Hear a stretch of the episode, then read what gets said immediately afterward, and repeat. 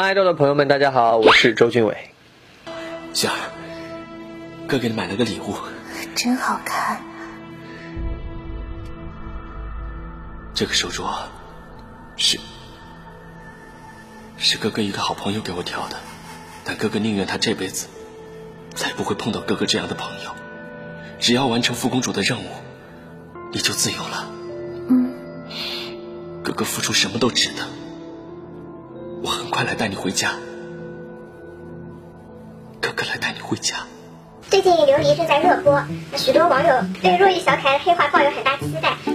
是如何看待若玉这个角色？若玉其实也不能说是黑化吧，因为从头到尾他都没有真的相信过说自己做的坏的事情是正确的。他其实是迫于无奈嘛，不得已去伤害自己最亲的人。所以就是很惨很惨的一个小可怜。后续还有其他电视剧《一不小心捡到爱》将要播出，那跟大家聊聊戏中的人设。顾安生是一个特别温柔、特别优秀，就是从小就是别人家孩子的这么样的一个人，也是一个顾家的大少爷嘛。后面其实为了保护自己的这个是两个人青梅竹马但没有血缘关系的这么一个妹妹，然后后面有一点亲情变质，然后呃是一个挺值得大家期待的角色。如果在现实中有一个妹妹，你觉得自己会是宠妹狂魔？要看妹妹是什么样的妹妹吧，对吧？这个妹妹如果是一个像我一个女版的小版的我，那我应该会把她宠上天。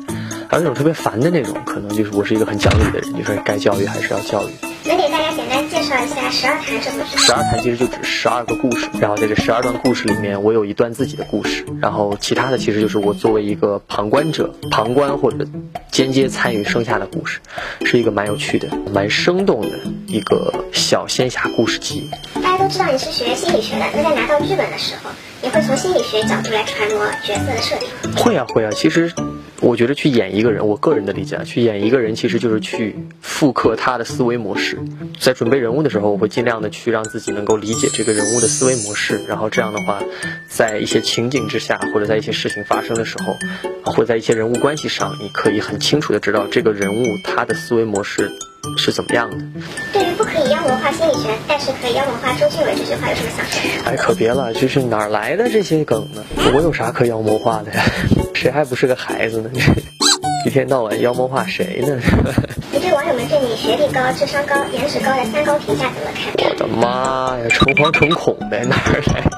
呃，三高，学历高也还好吧，因为毕竟我也没读完博，我就 我只不过是一个本科的双学位。麦吉尔大学确实很优秀，我入学的时候呢还是全球排名前二十五左右，也还好吧。然后智商高这个东西，我也不知道从何体现嘛，对吧？这这个。我也没有测过 IQ，好像还是测过，我忘了。啊，当然 IQ 这个概念可能它本身就是很有局限性的一个心理学概念。然后最后什么什么颜值高啊，这那这个可以有啊，颜值高可以有。那步入职场之后，有没有想要回校园充电或继续学习提升自己的？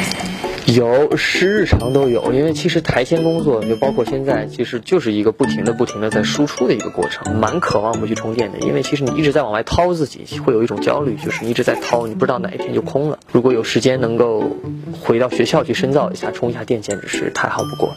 你在那个超星决赛那些嗑瓜子也是引起了一个比较大的话题。嗯，你当时怎么想到带瓜子去现场？不是你想啊，运动会嘛，运动会你又没有项目，你站在看坐在看台上，那就是干看，就不是很 很不运动会嘛。那天正好我跟我跟曹和阳老师，我们俩在那儿就是嘀咕，就说哎，要是有瓜子就好。我说那有这个东西又不是不能带进来。然后第二天我就带瓜子，给大家分了瓜子。这看台上一般不给镜头，所以我也没想到会被人就是。这个嗑瓜子这个事情会引起大家这么大的关注，呃，说回来也是蛮尴尬的一件事情。但是各大瓜子品牌，如果这个既然都已经如此了，你们可以看看我。下面是快问快答，蜜桃剧本杀二选一。剧本杀。最近有在写歌吗？有。自己作词作曲的时候，我要你能够当场清唱一下。最近其实有新的歌，可能随着琉璃的收官会呈现给大家看。然后这首歌名字不改的话，应该就叫琉璃脆。然后呢，希望大家期待一下这首单曲。所以这次不如就不唱我要你了，给大家一个小小的 preview。恨只恨人间毫无不见老，彩云易散琉璃脆。期待一下这首古风的单曲，也是自己自己第一次尝试作词作曲主要是为了若玉写的一个人物单曲，大家期待一下。如果有机会上热搜，希望是怎样的词条？周俊伟演技太好了，周俊伟神仙演技，周俊伟神仙单曲，周俊伟写的歌太好听了。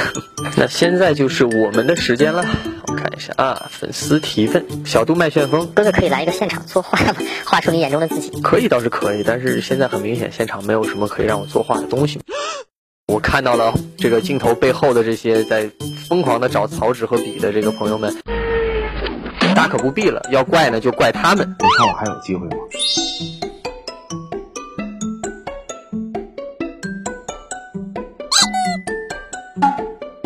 彩虹屁，鹿鸣虎酒。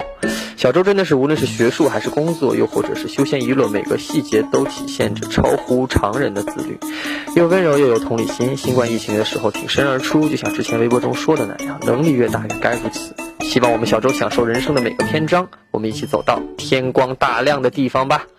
啊，谢谢谢谢谢谢，这个非常感谢。就是其实。